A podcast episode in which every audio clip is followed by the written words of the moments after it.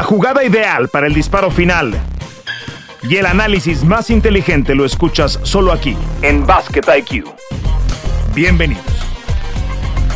¿Cómo están? Qué gusto saludarlos. Bienvenidos a todos a esta emisión de Basket IQ.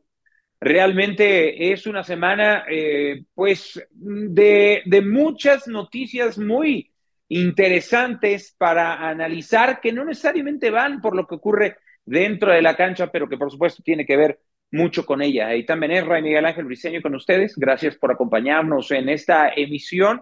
Y es que las noticias en torno a Draymond Green han, eh, pues han seguido dando mucho de qué hablar porque Eitan en su podcast, Draymond Green ha revelado que en este periodo en el que ha estado inactivo, suspendido de manera indefinida por la liga tras darle un golpe a Yusuf Nurkic, tuvo, además de esa, eh, pues estas consultas con, un, con un psicólogo para platicar sobre el manejo de la ira y todas estas cuestiones que han dado tantos problemas a Draymond Green, pues Adam Silver, en, una cercanía muy, muy apreciada por todos los jugadores, le dijo, eh, Draymond Green tenía la idea de retirarse y, y Adam Silver ha revelado Draymond Green, le previno de retirarse, dijo, no, estás tomando una decisión muy apresurada y eso es algo que aprecian mucho los jugadores. ¿Qué te parece esta situación de Draymond Green y particularmente la intervención de un comisionado con alguien que si tal vez ahorita ya no es figura de la liga, pues hace no muy poco sí lo fue y a gran forma. ¿Cómo te va? Hola, Miguel, muy bien. Sí, bien interesante, como que los comisionados son las figuras perfectas, son los villanos perfectos de cada liga, ¿no? Pero no es el caso en, en la NBA y creo que tiene muchísimo valor esto que, pues no, es que se reporte, o sea, porque lo da a conocer el propio eh, Draymond Green. Entonces me parece que lo de Adam Silver es muy especial, que es una buena decisión, que demuestra que le importa. Yo a veces a la distancia, porque no tengo el gusto de conocer a ninguno de los grandes comisionados, pues parecen personas muy frías, ¿no? Parecen, parecen que trabajan mucho más para los de traje que para los de shorts o los de o los que están en la cancha, pero creo que Adam Silver logra tener este muy buen balance de, de servir a sus eh, empleadores, a los dueños, pero cuidar lo importante a los jugadores, a los aficionados. Creo que es un muy buen balance. Eh, y me da mucho gusto que el jugador sepa y que Draymond Green, que deben haber sido días, horas, momentos difíciles para él, pues sepa que tienen nada más y nada menos que el apoyo o a la mano a una voz tan relevante como el comisionado de la NBA. Sí, o sea, que no está ahí nada más para joderlos, ¿no? Yo, yo creo que eso es algo muy bueno y el propio Adam Silver se ha encargado de transmitirlo. Decir que yo conozco al comisionado sería demasiado ambicioso, demasiado pretencioso. No, no puedo decirlo, pero sí puedo decir que hubo una ocasión en que vino Adam Silver a la Ciudad de México hace ya unos cuatro o cinco años y que tuve oportunidad de conversar unos cuatro o cinco minutos con él previo a una conferencia que iba a dar, porque yo estaba en ese punto y se acercó eh, a, razón de, antes de entrar a, la presentación oficial con medios de comunicación, de, de, la llegada de capitanes, por cierto, a la, a, la G League, o sea, era, era esa época.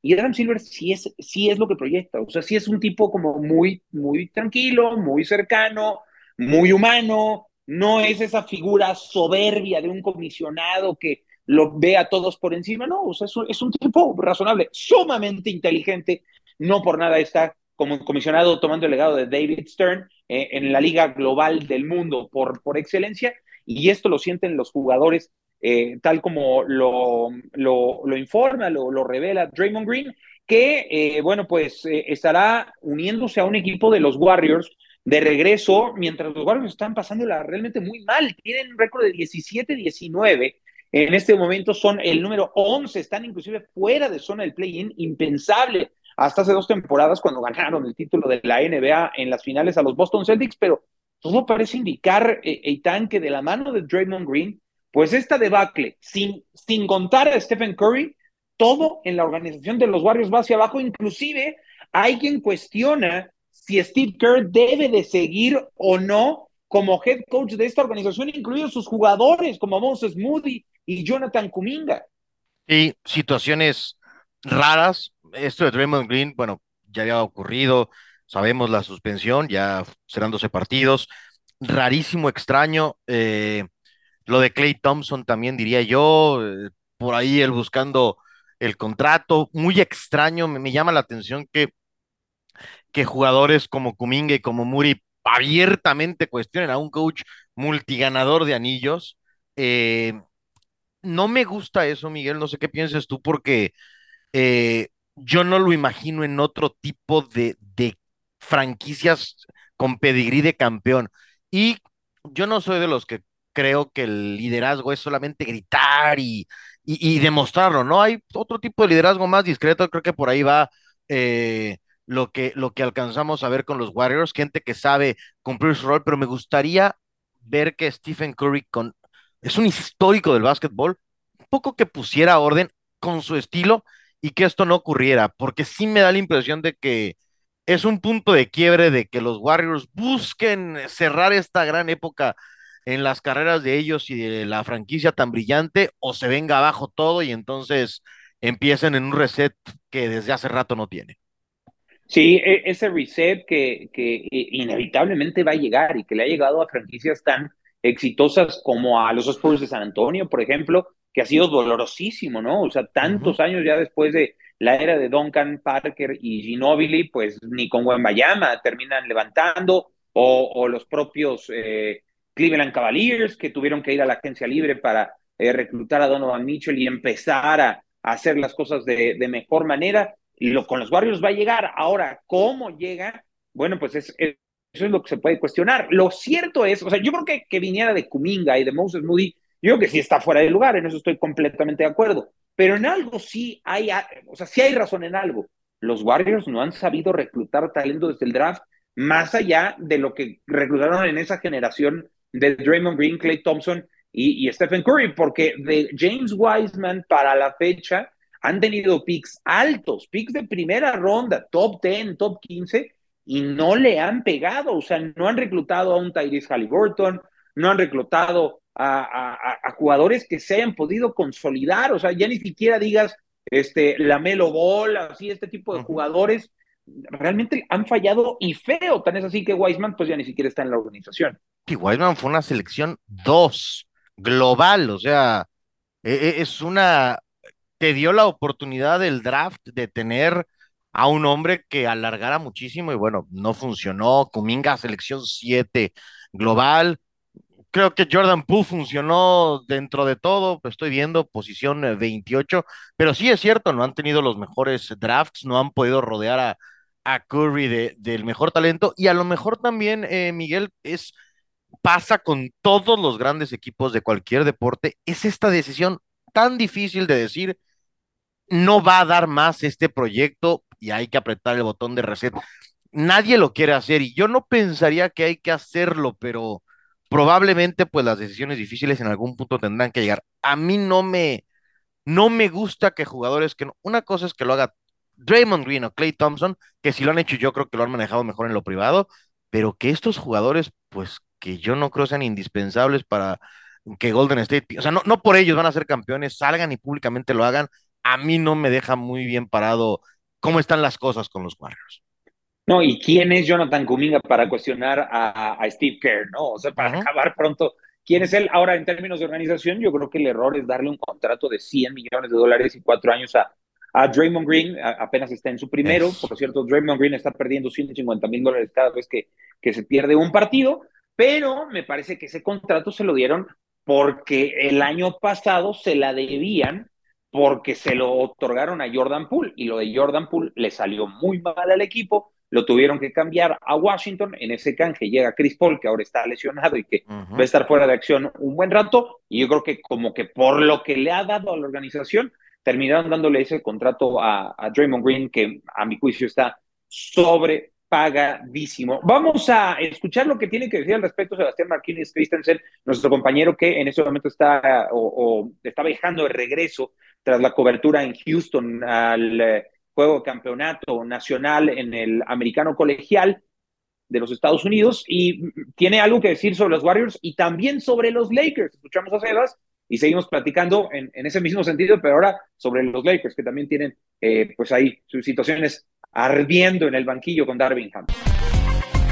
¿Cómo andan chicos? Un abrazo grande. Eh, honestamente yo no creo que despidan a, Darwin Ham, pero tengo que admitir que el otro día cuando LeBron James se fue sin hablar eh, de una de las más recientes derrotas de los Lakers me hizo encender un poco las alarmas, porque cuando Jam Charania, que es el insider de la NBA en inglés de Yahoo, habla de seis fuentes anónimas, y sí hubo muchos cambios en la edición titular, han sido 11 alineaciones diferentes en lo que va de la temporada, no tengo dudas que D'Angelo Russell no está contento, pero D'Angelo Russell no es un jugador ganador, no es un jugador que, que altere la cultura de lo que está sucediendo en el equipo de los Lakers. La realidad, a mi juicio, más allá de la continuidad o no de Darvin Ham, porque no es un mago, es que hay una verdad que se esconde en plena luz. Y la verdad es que a los Lakers le falta talento. Pensaba lo mismo el año pasado cuando cerraron bien la campaña y se metieron en el play-in y pudieron hacer un poco de ruido después metiéndose en los playoffs a final de temporada. Y pienso lo mismo ahora. Eh, y lo pienso genuinamente porque piensen ustedes, LeBron James está jugando a un nivel superlativo, Anthony Davis está jugando a un nivel superlativo y aún así los Lakers no pueden. Austin Reeves se ha desarrollado como una buena tercera opción. ¿Es suficiente? No, porque ¿quién lanza? Están vigésimo octavos en cantidad de triples lanzados, en porcentaje de triples lanzados. Es difícil en esta NBA moderna ganar con el personal que tienen los Lakers. Por eso se escuchan tantos rumores. Será de Mar de Rosan, será Zach Lavin, quien sea. Necesitan a alguien que pueda generar ofensiva. Los Lakers, como están confeccionados, no pueden ser candidatos. Los problemas van mucho más allá de Darwin Ham. Y yo insisto, no creo que sea despedido en esta temporada. Bueno, ahí está el comentario de, Sebastián Martínez Christensen sobre los Lakers. Eh, los nombres, el de Zach Lavin ha sonado muchísimo, muchísimo desde hace, eh, pues desde el inicio de la temporada, pero el de DeMar DeRozan se habló desde hace dos años que pudo haber llegado a los Lakers, no lo aterrizaron, trajeron a Russell Westbrook en su lugar, en ese aquel canje también desde, desde Washington coincidentemente, eh, pero no me extrañaría nada que lo de DeMar DeRozan ahora sí se concretara porque además Chicago está en modo de Star Talent, el automóvil ¿Qué te parece esto y tan, qué, le auguras a los Lakers el resto, de la, eh, el resto de la temporada y si básicamente crees que vayan a, a mover su roster antes del, eh, de la fecha límite de canjes que es el 8 de febrero? Yo creo que sí, Miguel. Creo que mientras tengan ahí a LeBron, más que a, que a Anthony Davis, cada año buscarán la manera de, de estar lo más cerca que puedan del campeonato. Escuchaba a, Sebas, pensaba... Eh, no será de estos casos el de Lakers, en donde su éxito sorpresivo del año pasado terminó por confundirlos o por que siendo sinceros, no creo yo que muchos los viéramos como el segundo mejor equipo del oeste, que es donde terminaron, ¿no? En la final de conferencia, siendo arrollados por, por Denver, pero no sé si eso los confundió o algo. Yo pienso que este equipo es mejor al del año pasado, pero creo también que jugando a tope hay varios equipos en el oeste mejores que los Lakers, que no les da con LeBron y con Davis. Y, sobre Darwin Ham, pues yo creo que decide LeBron, la verdad es que creo que será él el que diga que nos sigue entrenando, o si algún día está muy enojado, levanta el teléfono en rojo y dice, hasta aquí llegamos. Eh, pero creo que van a buscar mientras tengan a LeBron cada año en la medida de sus posibilidades, que no sé, eso sí, qué tanto se puedan acercar a pelear por un campeonato. Sí, eh, a ver, eh, yo, estoy de acuerdo contigo. O sea, mientras LeBron James esté en un roster NBA, el entrenador, el entrenador tiene que ser un players coach. Por eso le fue bien en Cleveland con Tyron Lue. Por eso, eh, por eso ganaron ese campeonato allá. El, el, campeonato en la burbuja fue algo muy excepcional y por eso tuvieron una buena recuperación la temporada pasada con Darvingham porque es un players coach, porque es un tipo que no, no, no, no es un señor grande, no, o sea, es un tipo que se sabe ajustar, que sabe manejar las situaciones. Yo no soy tan radical como Sebastián que dice que no, que le falta talento a los Lakers. Yo creo que, que, que, que el lebroncentrismo pues ya no es tan sostenible, a pesar de que sus estadísticas digan lo contrario. O sea, a final de cuentas, los Lakers han buscado desde hace varios años ya que la batuta la tome Anthony Davis, pero mientras esté LeBron, eso no va a suceder. Y la injerencia de LeBron en el vestidor es tan grande que pueden dar volantazos por lo menos dos veces por temporada, pero no van a llegar a ningún lado, porque volantazo tras volantazo, pues no llegas a ningún lado, te quedas parado en el mismo lugar. O sea, realmente el, el tiempo y tal nos ha demostrado que la constancia y los proyectos sólidos son los que te llevan al campeonato y ahí está la muestra con Denver. Ese es, e, e, eso es. Y luego es difícil, por no decir que imposible.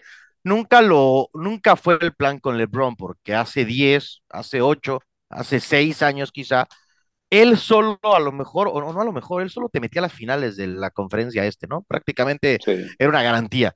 A los 39 años no tiene el tiempo para decir, vamos a esperar cuatro para que tengamos grandes elecciones del draft, maduren y me acompañen por, por otro título.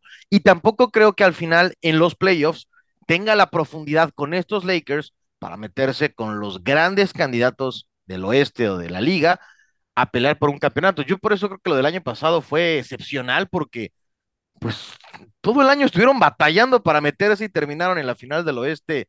No quiero decir que de casualidad, pero sorprendiéndonos creo a todos.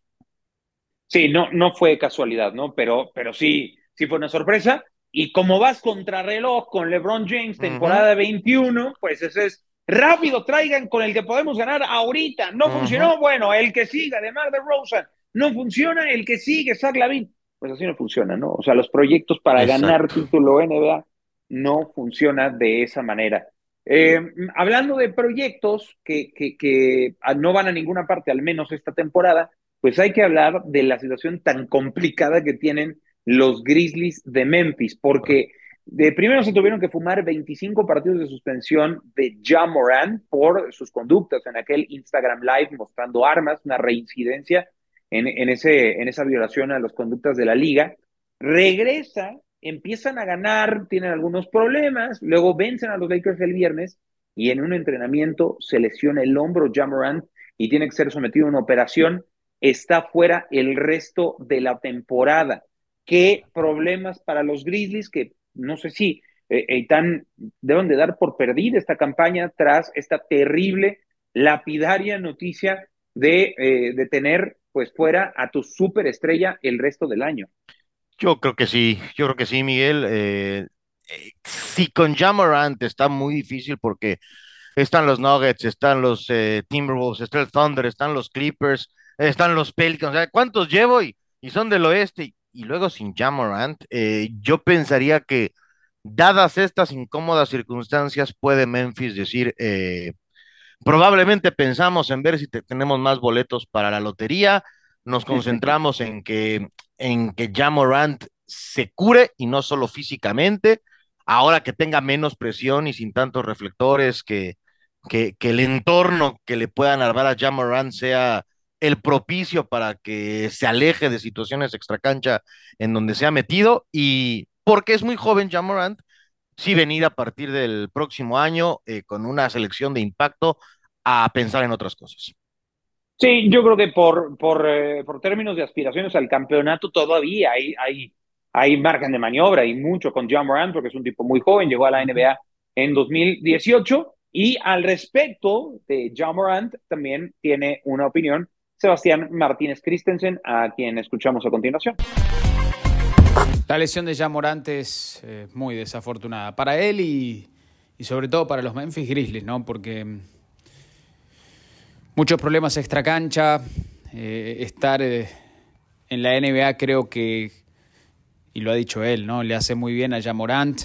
Volvió y su impacto fue inmediato en Memphis, que era uno de los peores equipos de la NBA sin él y que cuando regresa, más allá de que los Grizzlies tenían otras lesiones, jugador de la semana, inmediatamente con victorias rutilantes. Y más allá de lo que uno piense de Jamorán, que creo que todos coincidimos necesitaba ayuda en su momento y ojalá que pueda mantenerse fuera de problemas, es un talento especial y es uno de los jugadores más entretenidos de ver en la NBA. Y el hecho de que se pierda toda la temporada ahora es desafortunado. La única buena noticia, entre comillas, si quieren ver, es que Memphis seguramente va a tener unas primeras selecciones del draft y quizás venga ayuda en camino para un equipo de Memphis que el año pasado tenía una entidad, tenía mucho talento y que después con los problemas que tuvo ya Morante extra cancha, todo se fue por la borda. Será un año de reflexión más largo de lo que hubiese querido para ya Morant, que espero que retome donde nos dejó una vez que volvió a la cancha que siendo una superestrella. Dentro de la cancha es una superestrella. Esperemos que fuera de la misma pueda mantenerse en el curso indicado. Qué, certero, eh, eh, tanto eh, Sebas como tú, Eitan, y yo voy a estar con ustedes. O sea, el problema ya no es esta temporada con Memphis. El problema ya no es a quién reclutan para la siguiente temporada. El problema es que de aquí a que regrese a la actividad se mantenga fuera de problemas, porque imagínate nada más con meses y meses de una aburrida rutina de recuperación de fisioterapia, que no haya problemas, porque ya vimos que fue una vez, cayó otra vez y reincidió en problemas extracancha con esos amigos que tiene alrededor. Yo creo que eso es lo que tiene preocupado y mucho a la organización de Memphis. Sí, y, es increíble, pero esto de, dicho con respeto, porque no es en tono de burla, esto de hasta una niñera, no, no, no, alguien que lo, alguien que lo acompañe, un, veterano, buenos amigos, es tan sensible esta situación, porque también, a diferencia de lo de Draymond Green, por ejemplo, que si bien generó dolores de cabeza, todo es en la cancha, ¿no? Y, y entonces hay otro matiz. Lo de Jamorant para nada es algo en la cancha, es una situación mucho más seria, entonces deben no deben estar tranquilos alrededor de los, de los Grizzlies con esta situación, pero hay que invertir todo lo que esté en ellos para que sane físicamente y se mantenga concentrado en, ser uno de los mejores basquetbolistas del planeta. Enfocado, enfocado, qué difícil. Eh, parecería no, no tan complicado, ¿no? Con los millones que ganan. Eh, se, tendría que ser recompensa suficiente para que los jugadores de la NBA y los deportistas en general, profesionales, se mantengan concentrados, eh, que yendo por la derecha, pero muchas veces no es así. Las tentaciones son demasiadas con los millones que, que le llueven a estos jugadores. Bueno, pues eh, a punto de despedirnos en Basket IQ y, solamente para, para rubricar esta, este capítulo, Eitan, Jaime Jaques suena para el concurso de clavadas, el jugador del hit de Miami, el mexicano. ¿Te gustaría verlo? Y sobre todo, ¿crees que tenga chances de ganar si se presenta? La verdad me sorprende, ¿eh? me sorprende que su nombre esté en la conversación. Me encantaría, ya, ya vimos a Juan Toscano. Creo que estaría difícil, pero me gustaría que agarrara el reto Jaime Jaques, que ha tenido una gran temporada de novato. Todo lo que lo haga visible, yo creo que le va a venir muy bien. Yo también dije, ¿cómo? O sea, Jaques tiene potencia, tiene, o sea, es un buen retacador y todo, pero no me parece espectacular. Y luego Fernando Tirado me mandó unos videos de la prepa de Jaime Jaques enfrentando a jugadores que hoy están en NBA y madre mía, qué resorte. Obviamente, pues todo cambia, los años pasan, pierdes resorte, pierdes cosas. Él es muy joven todavía, es novato, este, pero es de los novatos veteranos. Vamos a esperar a ver si se confirma esto. Eh, como sea, pues habrá que seguirle la pista a, a Jaime Jaques Jr., que está teniendo un gran año con el Miami Heat. Bueno, Eitan, estamos a punto de despedirnos. Un gusto, como siempre, compartir abrazo, contigo Basket IQ. Saludos a Eitan y a toda la gente que nos acompaña. Síganos con más a través de las diferentes plataformas donde escuche sus podcasts. Gracias por estar con nosotros en Basket IQ. Suena la chicharra y el fuego se apaga en la duela. Nos escuchamos en una próxima emisión de Basket IQ.